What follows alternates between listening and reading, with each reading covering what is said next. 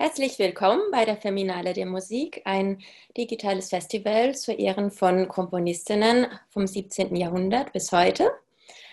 Ähm, wir sind jetzt in der zweiten Woche des Festivals und ich freue mich ganz besonders, heute Mary Ellen Kitchens zu begrüßen, die Vorstandsfrau ist vom Archiv Frau und Musik in Frankfurt, aber die gleichzeitig auch noch äh, sich für ganz viele andere Projekte engagiert, äh, frei nach dem Motto, wer rastet, der rostet.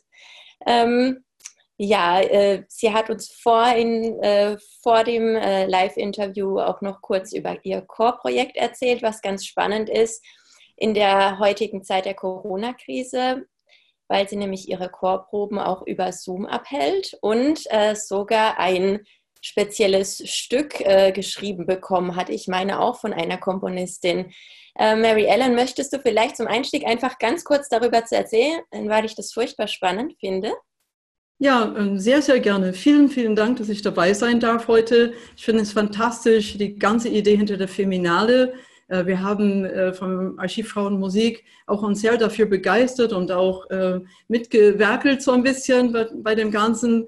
Ähm, und ich finde es toll, auch wie die Musikbeispiele ausgesucht werden. Ich kann nur dazu raten, wirklich diese, diese Seite zu studieren und vieles anzuhören und zu lesen. Ich selber, ja, ich äh, probe gerade mit meinen Chören ein ganz neues Werk, das heißt Here I Am. Und es ist komponiert von Karen Siegel aus New Jersey. Sie ist im Moment selber in Quarantäne im Übrigen. Und sie hat dieses Stück geschrieben in einer Art, die es möglich ist, trotz allen technischen Schwierigkeiten, äh, online das zu proben und zu singen im Chor.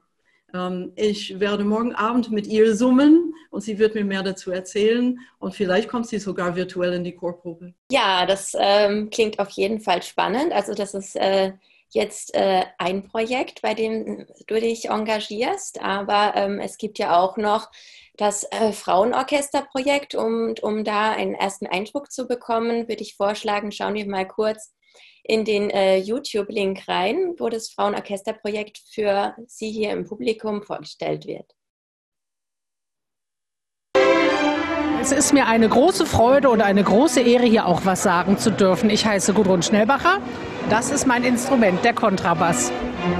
Und auf die Frage, wo das FOP hergekommen ist, kann ich sagen, 2007 wollte ich in einem meiner Orchester ähm, mal eine Komposition von einer Frau unterbringen, nachdem ich eine CD und Aufnahme einer Symphonie von Emilie Meyer gefunden habe. Ohne Erfolg.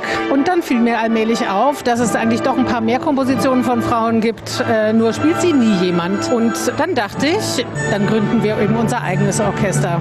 Und zu 17 haben wir 2007 angefangen und so nahmen die Dinge ihren Lauf. Es war wunderbar und weil wir es so wunderbar fanden, mussten wir es gleich nochmal machen im nächsten Jahr. Und dann nochmal und dann nochmal und dann nochmal. Und jetzt sind wir schon im zwölften Jahr und von 17 auf 75 Mitmusikerinnen angestiegen. Da kann ich nur sagen, Genau, also ähm, ich finde das echt ein großartiges Projekt. Ähm, da bekommt man direkt Lust mitzuspielen und das zeigt ja einfach auch, ähm, deinen Zugang zur Musik und dein äh, ganz persönliches Interesse. Ähm, und äh, erzähl uns doch mal ganz kurz, ähm, weil wir ja heute auf die Komponistinnen Dora Pejacevic und Florence Price zu sprechen kommen, was da der Zusammenhang ist zu dem FOB.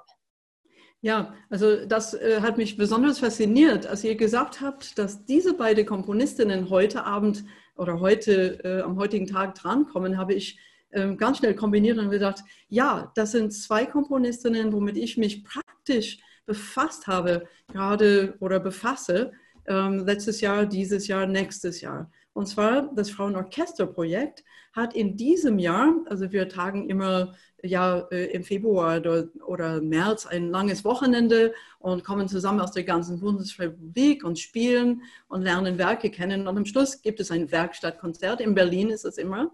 Und äh, dieses Jahr hatten wir eben die Ouvertüre in D-Dur von Dora Pejacevic im Programm. Und in dem Rahmen haben wir uns befasst natürlich mit ihrer Vita. Und ähm, da habe ich natürlich gedacht, es ist besonders schön, dass sie heute auch bei euch thematisiert wird. Ähm, wir können auch einen ganz kleinen Ausschnitt hören aus dieser Ouvertüre. Die ist 1919 entstanden und das war eigentlich die Phase, wo Doro Pevacevic, die 1885 geboren ist, so richtig ankam mit ihren Orchesterwerken. Ihre erste Symphonie, ihre einzige Symphonie, leider tragischerweise ihre einzige ähm, in Fis-Moll ist im Jahr zuvor in Wien uraufgeführt und dann 1919 die Ouvertüre in D. Und wir hören einfach den Beginn. Das ist, ähm, man spürt, da ist so viel Musik in ihr, das raus muss. Also das war mein Empfinden bei dem Werk.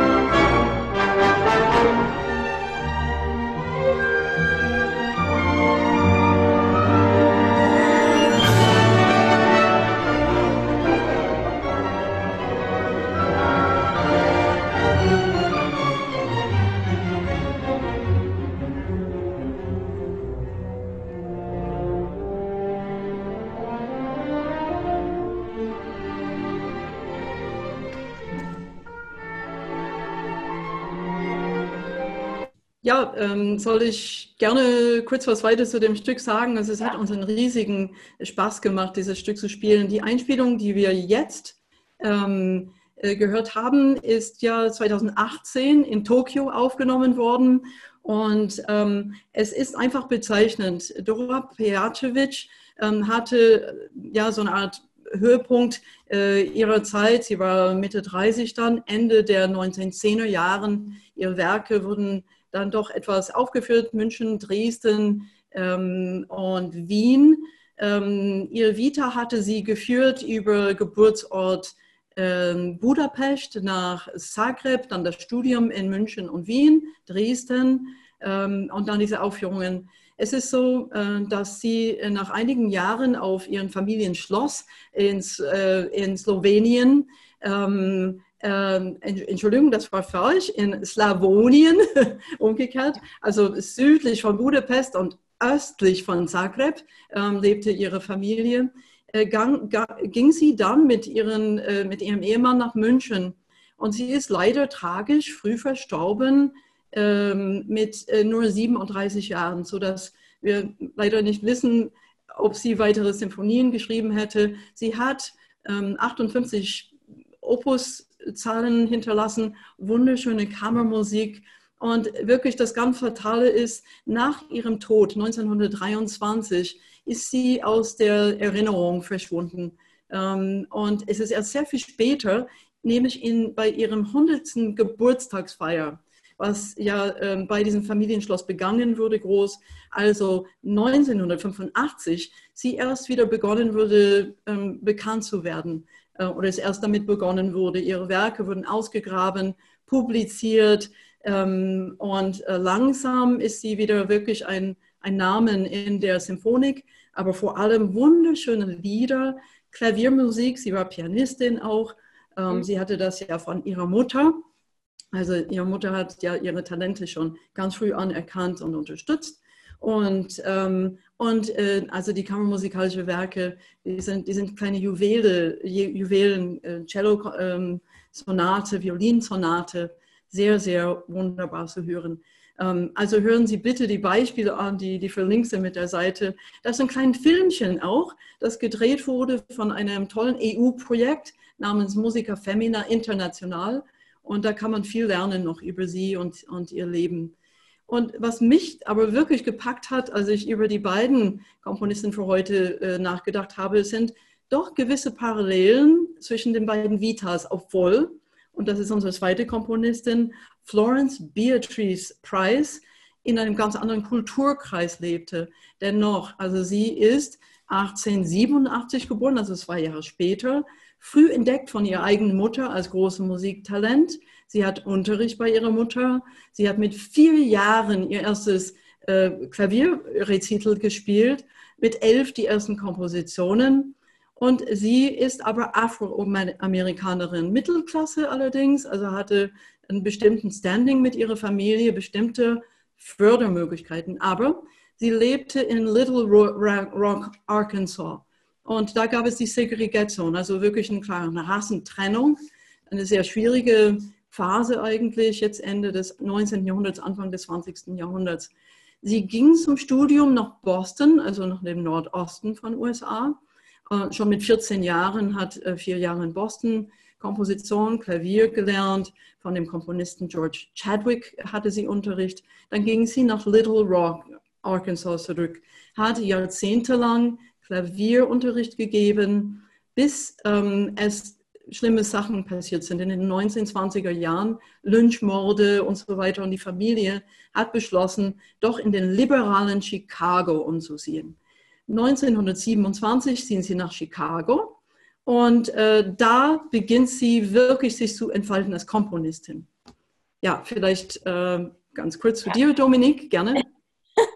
Genau. Ähm, ja, da ähm, wollte ich noch ganz kurz äh, einsteigen und zwar, was ich ja auch ähm, faszinierend finde, dass sie ähm, im, dass im Alter von elf Jahren ihre erste Komposition veröffentlicht wurde. Ja. Und ähm, das, was ja wirklich auch äh, ganz besonders ist, gerade weil du jetzt gerade äh, das Thema Rassentrennung ansprichst, ähm, 1933 ist ja ihre Symphonie E-Moll ähm, aufgeführt worden von einem der größten amerikanischen Orchester, dem Chicago Symphonieorchester. Und sie war sozusagen die erste schwarze Frau, deren Werk äh, von solch einem Orchester aufgeführt wurde.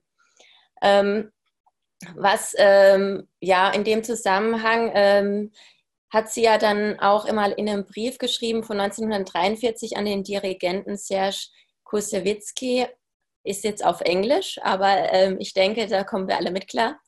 My dear Dr. Kusewitzki, to begin with, I have two handicaps, those of sex and race. I am a woman and I have some Negro blood in my veins. Und ich denke, ähm, da kommt es ganz gut raus. Und äh, das war, also der Tag heute war uns auch ein besonderes Anliegen, einfach auch nochmal, auf, um auf die Diversität ähm, zu sprechen zu kommen. Ähm, und ähm, da fanden wir äh, Dora Pejacevic und Florence Price eben ein ganz schönes Beispiel, weil wir gemerkt haben, dass in der Historie doch die meisten Komponistinnen eben aus ähm, Italien, Frankreich und Deutschland gekommen sind. Und dann haben wir gedacht, oh, äh, da gucken wir doch mal weiter, wen es noch so gibt. Und ähm, sowohl äh, von Pejacevic als auch von äh, Florence, Florence Price, die Werke sind zum Teil auch gerade die Orchesterwerke einfach gigantisch. Und ich finde, ähm, wenn man so irgendwie mit einem Klischee behaftet ist und man hört diese Werke ohne zu wissen, äh, wer hat sie komponiert, würden manche sicherlich sagen, ach, das war sicherlich ein Mann, so ein, ein gestandener Komponist, weil die einfach so viel Power haben. Und ähm, wie Mary Ellen Kitchens gesagt hat, ich kann wirklich nur empfehlen, auf unsere Seite zu gehen und auch nochmal die Beispiele anzuhören. Ja, Mary Ellen. Ja, äh, ja, ja, ich signalisiere. ja. Also ich würde ganz gerne einfach ein bisschen äh, die Biografie dann von der Florence Price abschließen. Ähm, sie lebte ja bis 1953 Ihr Durchbruch, wie war, du erwähntest, 33 mit dieser Aufführung von ihrer ersten Symphonie. Sie hat weitergemacht, sie hat vier Symphonien und viele, viele andere Werke, 300 Werke komponiert und dennoch, man kannte nur 100 und auch sie war vergessen, in Vergessenheit geraten, muss man sagen. Bis 2009 in einem Dachgeschoss 30 Kisten gefunden wurden mit 200 Werken von ihr. Und seitdem gibt es wirklich ein, ein Wiedergeburt von dieser Komponistin, von dem Wissen um ihr Werk. Es gibt einen Verlag, das alle Werke jetzt rausbringt und wir, die werden nach und nach eingespielt. Man kann ja Aufnahmen, gute Aufnahmen auch von, äh, von der Kammermusik und von ihren symphonischen Werken dann erhalten und ähm, sich, sich begeistern für ihre Musik. Ganz viel Impulse, aus äh, ihrer Musiktradition, nämlich aus dem Spiritual-Bereich. Ähm, das wird man hören. Wir werden ganz am Schluss ein Beispiel, ein Musikbeispiel von ihr hören. Ähm, aber ich würde ganz gerne jetzt einfach äh, den kleinen Sprung machen in Richtung Diversität, Wissen um Repertoire, um Werke von Komponistinnen. Und da ähm, möchte ich zwei Institutionen nennen, die mir sehr am Herzen liegen, weil ich auch sehr eng verbunden bin mit beiden. Das erste wäre das Archiv Frauenmusik in Frankfurt. Das Wort ist schon gefallen. 41 ähm, Jahre alt ist diese Institution bereits. Also Sie sehen, 1979 äh, gegründet. Wir haben letztes Jahr im Römer in Frankfurt auch feiern können, ähm, was wir da alles über die Zeit dann äh, machen könnten. Es gibt auch ein paar Informationen auf Folien, die wir vielleicht dann auch sehen können.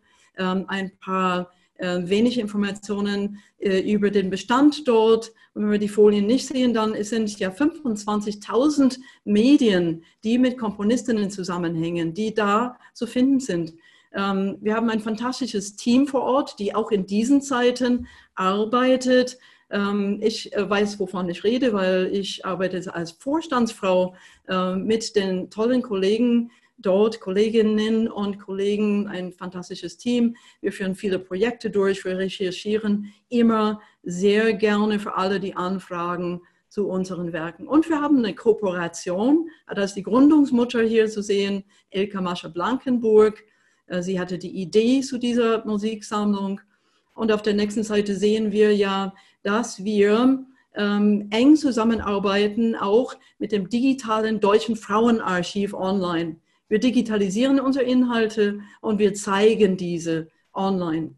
Ähm, also ähm, bitte rufen Sie uns an, schreiben Sie uns eine Mail, schauen Sie unsere tolle Website an. Ähm, da können Sie alles weitere ähm, eruieren, auch noch über Komponisten über Gleichberechtigung in der Musik. Es geht nicht nur um Komponistinnen, sondern auch um Dirigentinnen, um Interpret Interpretinnen, um alle Frauen, auch ähm, Frauen in Managementpositionen in der Musik. Ganz viele Aspekte. Ist ein Bereich der Diversität in der Musik. Und wenn wir schon bei dem Thema sind, möchte ich sagen, für diesen März ähm, war geplant hier in München, ich sitze ja hier in München, ausgerichtet von äh, der Institution Musica Femina München, die gibt es auch über 30 Jahre lang bereits, in Zusammenarbeit mit dem Archiv Frau und Musik eine Konferenz zum Thema Diversität bei der Orchesterprogrammplanung oder überhaupt bei der Konzertprogrammplanung. Leider, leider musste diese Konferenz vertagt werden wir hätten uns getroffen, international in der Vernetzung auch zu diesen wunderbaren und wichtigen Themen ähm, äh, in der dritten, am dritten Märzwochenende. Und jetzt wird diese Konferenz dann doch nächstes Jahr stattfinden. Das ähm, hier ist ja auch ein kleiner äh, Flyer. Ich weiß nicht, ob das ja sichtbar ist. Es ist ein bisschen dunkel geworden hier, äh, wo man dann sieht, ähm, was das auf sich hat. Und ähm, wir freuen uns, wenn natürlich auch viele kommen und viele, viele sich befassen mit diesen wichtigen Themen der Gleichberechtigung, der Diversität, auch in einer Facette eigentlich der Inklusion ähm, im Orchesterwelt oder auch in der Musikwelt insgesamt. Es geht auch über Rock, Pop, Jazz auch. Ähm, es geht nicht nur um die klassische Musik, möchte ich betonen. Ja, ähm, vielleicht ähm, sollten wir noch ein ganz kleines Beispiel, oder wir haben ja hier noch Dominik. Und dann vielleicht ein ganz kleines Beispiel von einem Werk von Florence Price. Das wäre mir wichtig.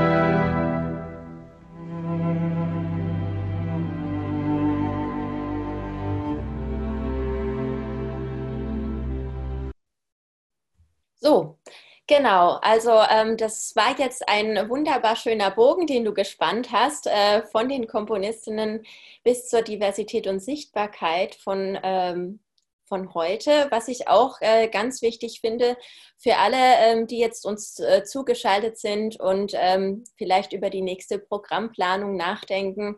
Also das Archiv äh, mit dem Archiv zusammen kann man auf jeden Fall viele Hindernisse überwinden. Man hat Zugang ähm, zum Notenbestand, ähm, kann eben Anfragen stellen, ähm, sich Stücke raussuchen und so weiter. Also ähm, da bekommt man ganz viel Unterstützung. Und wäre natürlich schön, wenn es noch mehr Werke gibt. Ähm, einige Werke wurden auch noch nie aufgeführt, muss man auch mal dazu sagen. Ne? Ja. Ähm, ja, und äh, jetzt sind wir schon so ziemlich am Ende angelangt mit diesem wunderbaren Abschluss äh, von der Ouvertüre von Florence Price. Ähm, was wir auch noch sehr empfehlen können, ist das Werk von ihr, Aethiopia's Shadow of Amer in America, ähm, wo sie auch nochmal irgendwie auf ihre afroamerikanischen Wurzeln ähm, zu sprechen kommt, musikalisch. Ähm, wirklich wunderbar, haben wir auch auf unserer Seite stehen. Und jetzt ähm, ist der Chat offen für Fragen vom Publikum an Mary Ellen Kitchens. Wer möchte denn etwas wissen?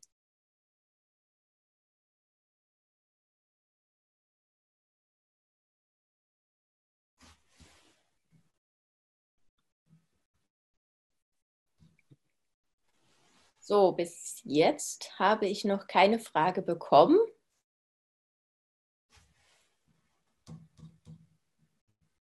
Es sind aber ja einige im Publikum. Vielleicht, äh, vielleicht sind sie aber auch alle so gesättigt und überwältigt von den Informationen, den Hörbeispielen und alle wunschlos glücklich. Wer weiß?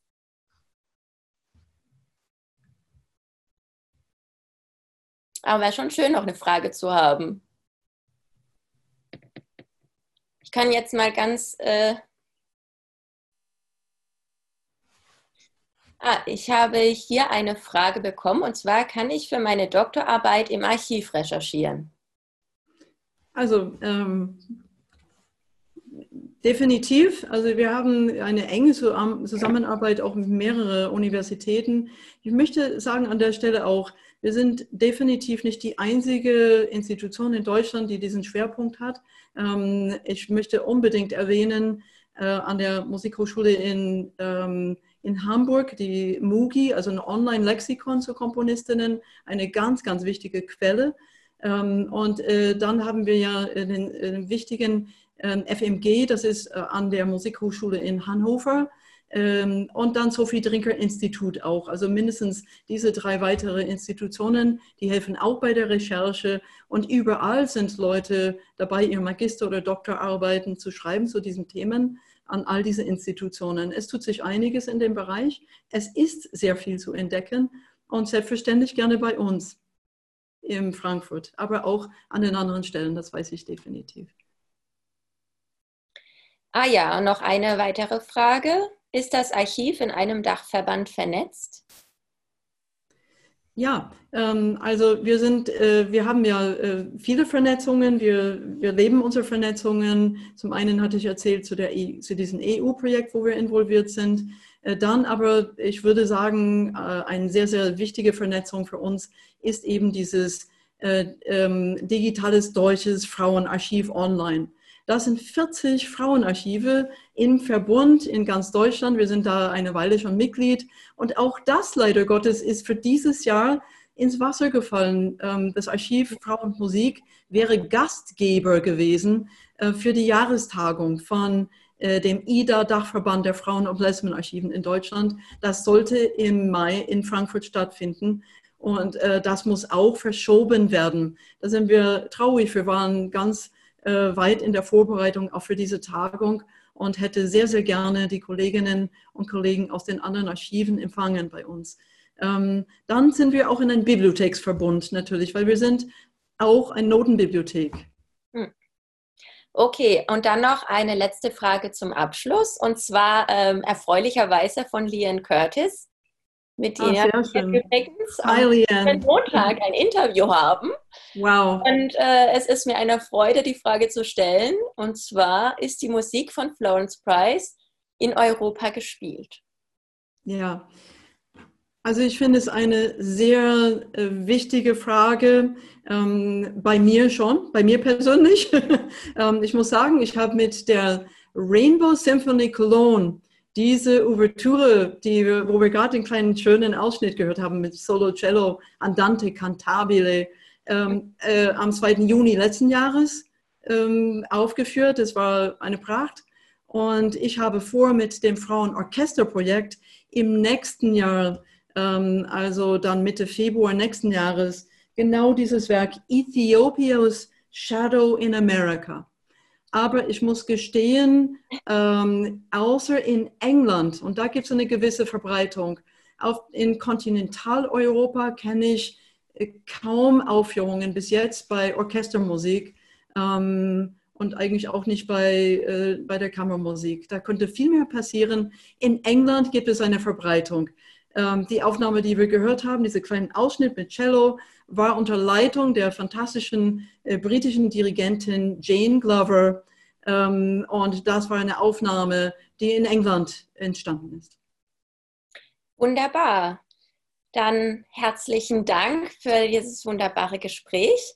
Und auch nochmal herzlichen Dank im Namen vom ZKM an äh, dich und an das Archiv Frauenmusik ähm, für diese wirklich fruchtbare Kooperation mit euch. Also ähm, bisher äh, sind Lisa und ich einfach begeistert, auch wie viel wir selbst ähm, erfahren und dazulernen. Und ähm, ja, ich freue mich auf äh, die weitere Zusammenarbeit. Jetzt mache ich noch ganz kurz einen Ausblick für unser Publikum für die nächsten Tage. Und zwar ähm, haben wir morgen, schließen wir die Woche ab mit dem sogenannten Karlsruher Tag. Da konzentrieren wir uns ganz auf Karlsruher Komponistinnen und werden Ihnen Clara Feist, Margarete Schweigert vorstellen. Ähm, dazu hat äh, Sontraut Speidel auch ein äh, ganz tolles Video aufgenommen, was wir morgen auf die Seite stellen werden ähm, gepaart mit zwei Wohnzimmerkonzerten von äh, Karlsruher Künstlerinnen, die Stücke eingespielt haben von Clara Feist, von äh, Pauline Garcia Viardot und von Margarete Schweikert. Und nächste Woche Montag ähm, geht es dann gerade wieder weiter. Ein Highlight jagt das andere. Und zwar mit ähm, den Komponistinnen Ethel Smythe und äh, Rebecca Clark. Und zu Gast haben wir dann am Montag live Lian Curtis und Marlene Hoffmann. Im Anschluss noch ein Wohnzimmerkonzert von der Doktorandin Miriam Kurle, ähm, die einen Einblick in das künstlerische Schaffen von Henry Love geben wird mit einem kleinen Wohnzimmerkonzert. Sie ist an der Musikhochschule, Entschuldigung, Hochschule für Musik Karlsruhe. Ja, das war's von unserer Seite aus. Bleiben Sie gesund. Ähm, ich wünsche Ihnen allen noch einen schönen Abend und äh, Mary Ellen Kitchens kann gerne noch kurz bei uns in der kleinen Runde bleiben und dann erzählen wir noch ein bisschen weiter.